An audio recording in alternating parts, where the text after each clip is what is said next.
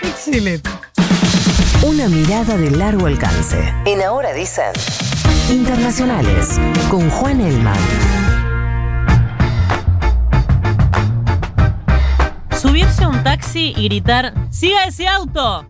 O entrar a una iglesia y gritar, yo me opongo.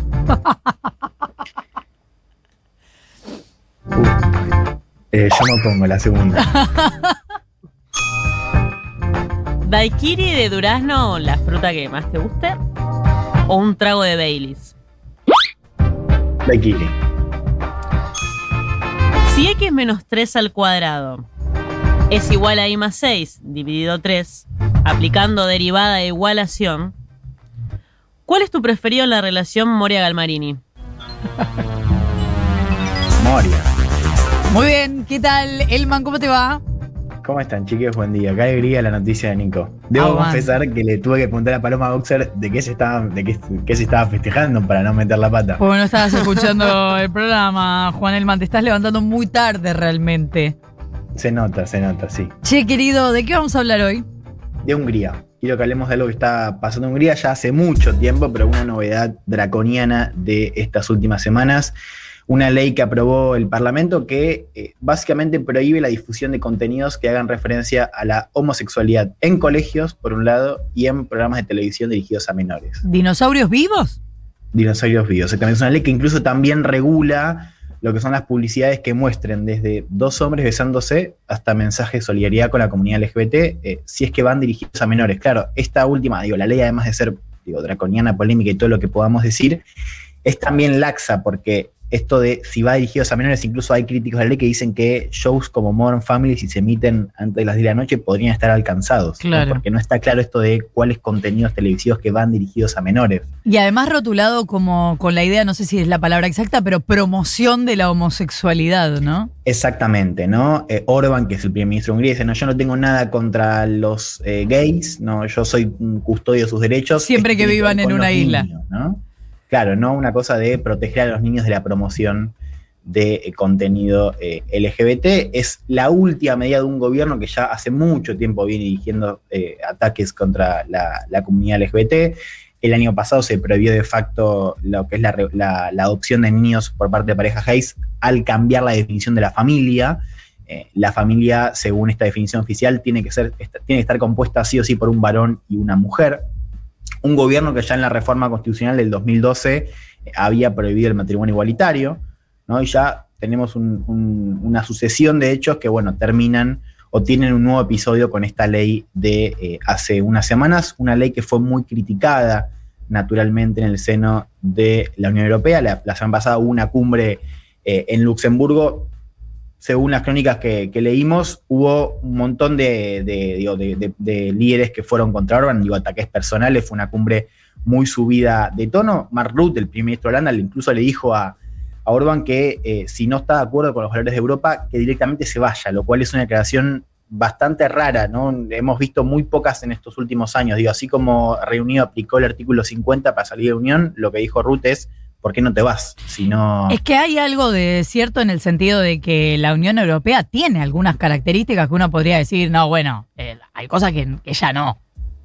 Exactamente, ¿no? Tiene que ver con, con la identidad liberal de, Claro. de la Unión Europea, que es bastante fundacional, pero también con esto del respeto, incluso al Estado de Derecho, que es algo que se está mencionando mucho, sobre todo en, lo- en la discusión sobre Europa del Este, porque acá en Hungría, y como vamos a ver, no está solo. Bueno, ahí hay una discusión si la, si la Comisión ahora con esta ley tiene que intervenir para o aplicar algún tipo de pena legal o al menos, por ejemplo, eh, vincular lo que es la- el envío de fondos económicos, que, que Hungría más recibe bastante, con el respeto de estos derechos, ¿no? que son básicos para, para Europa y que claramente el gobierno de Orbán no, no respeta. ¿no? Hay un artículo de, la Unión Europea que eh, básicamente suspende los, el, el derecho a voto de los, de los Estados miembros si violan algún tipo de derecho, eh, no, si, si algún- los valores del bloque, que ahí, ahí está, así está redactado. Claro, el tema es que para eso necesitas unanimidad y hoy Europa no la tiene, porque Hungría tiene un socio muy claro, que es un socio que está haciendo algo muy similar en su país, que es Polonia. Polonia, de hecho, hubo ciudades hace poco que se empezaron a declarar como libres de ideología LGBT. Estoy, por supuesto, con, con comillas, ¿no? Eh, y es otro de los laboratorios de la extrema derecha. También mucho lo que está haciendo Orban en Hungría, sobre todo estos ataques a la comunidad LGBT, ya lo estamos viendo eh, o lo hemos visto en Polonia.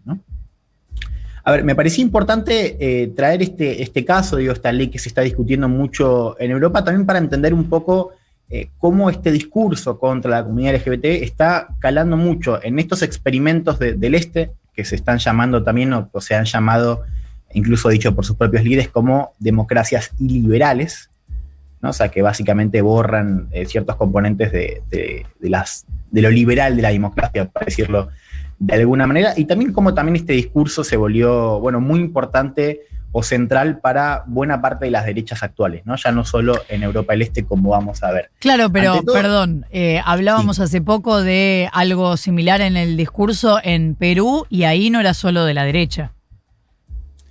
Ahí no era solo de la derecha, claro. El caso, el caso peruano tiene. Sí, sí, bueno, yo hablo incluso de, discurso contra la comunidad LGBT y ideología de género, ¿no? También como otro sintama que usa mucho la derecha. En el caso de Perú, Castillo lo hizo.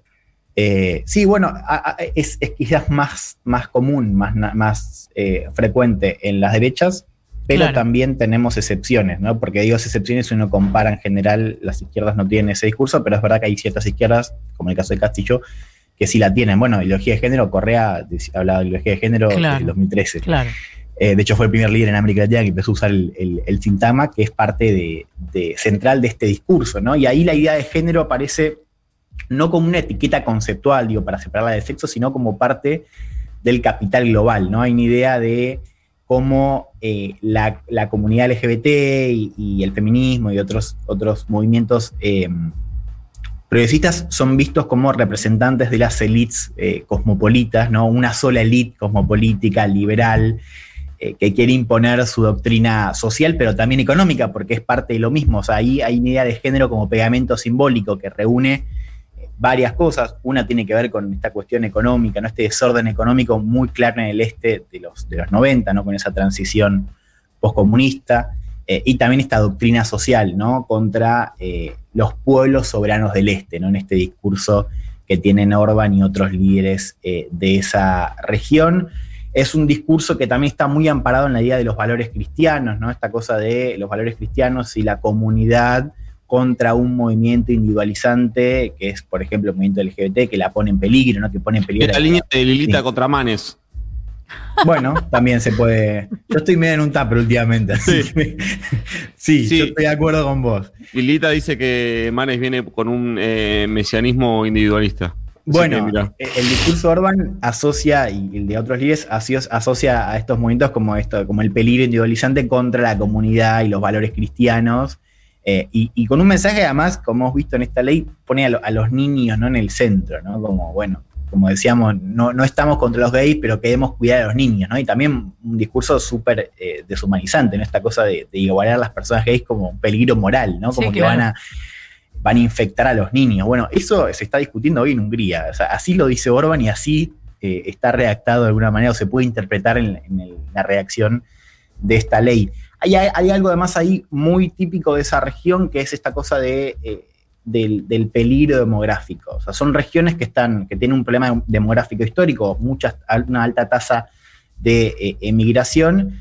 Es un gobierno, además, en el caso húngaro, que está obsesionado con la tasa de natalidad, que ha emitido cualquier tipo de políticas para, bueno, que las mujeres tengan más hijos, para decirlo mal y pronto, digo, y lo digo así porque, como decíamos al comienzo, ha prohibido la adopción de, niños por parte de parejas eh, gays. Y entonces también es, un gobierno que, eh, y sobre todo desde, desde 2015, se ha obsesionado mucho con el discurso antimigratorio, no acepta ningún tipo de refugiados y demás. Pero acá, en este, en este pánico, también se incluye al colectivo LGBT como parte de ese mismo enemigo, ¿no? Como un colectivo que pone en peligro también, eh, o que es parte también de este problema demográfico, ¿no? Y que entonces eh, promover la censura de esta ideología de vuelta entre comillas, o bueno, que no, que no formen parte del espacio público, se enmarca también en este mensaje de defensa a la procreación, a la familia y básicamente los valores de los ciudadanos húngaros, ¿no? Que hay, digo, la comunidad LGBT forma parte de esta conspiración antimigratoria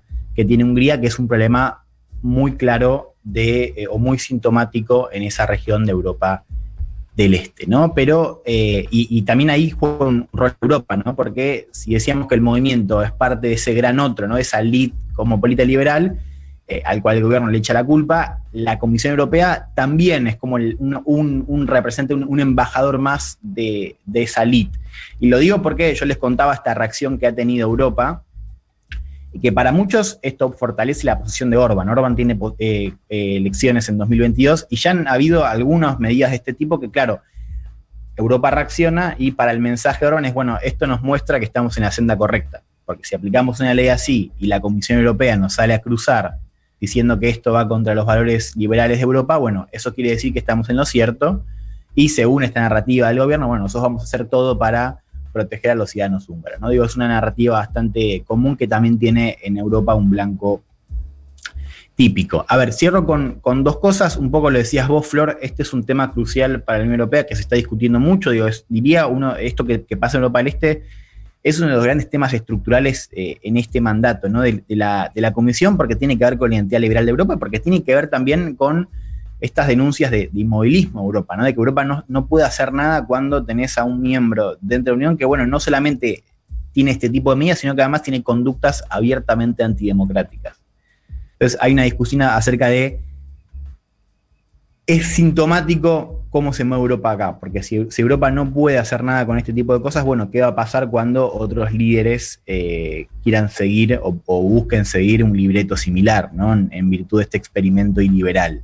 De hecho, Orban hace unos años se lo, se lo, mencionaba como la contracara de Merkel. Dio hace unos años porque ya Merkel, estamos en su retirada y ya, ya no, ahora se habla más de Macron y demás, pero en su momento Orban era como el contrapeso de Merkel y se decía que un modelo que podía ser imitado no solo por otras democracias del este, sino también por otros países. Bueno, ahí estaba el caso de Matteo Salvini, Italia, bueno, otros países que podrían seguir eh, este tipo de ejemplos.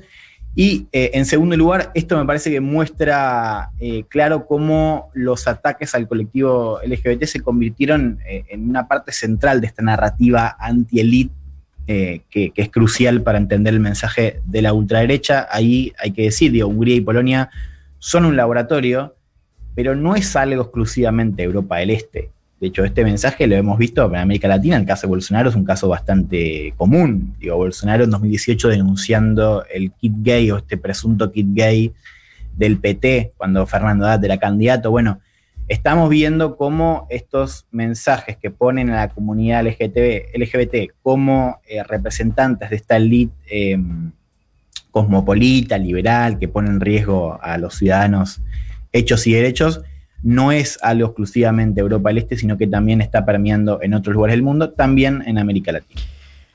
Juan Elman llamando la atención, así eh, ponemos los ojos en donde hay que ponerlos. Gracias Juan, hasta la semana que viene. Hasta el miércoles, chiques. 8 de la mañana, 7 minutos. Futurock. Futurock. Se hace sentir. Futurock.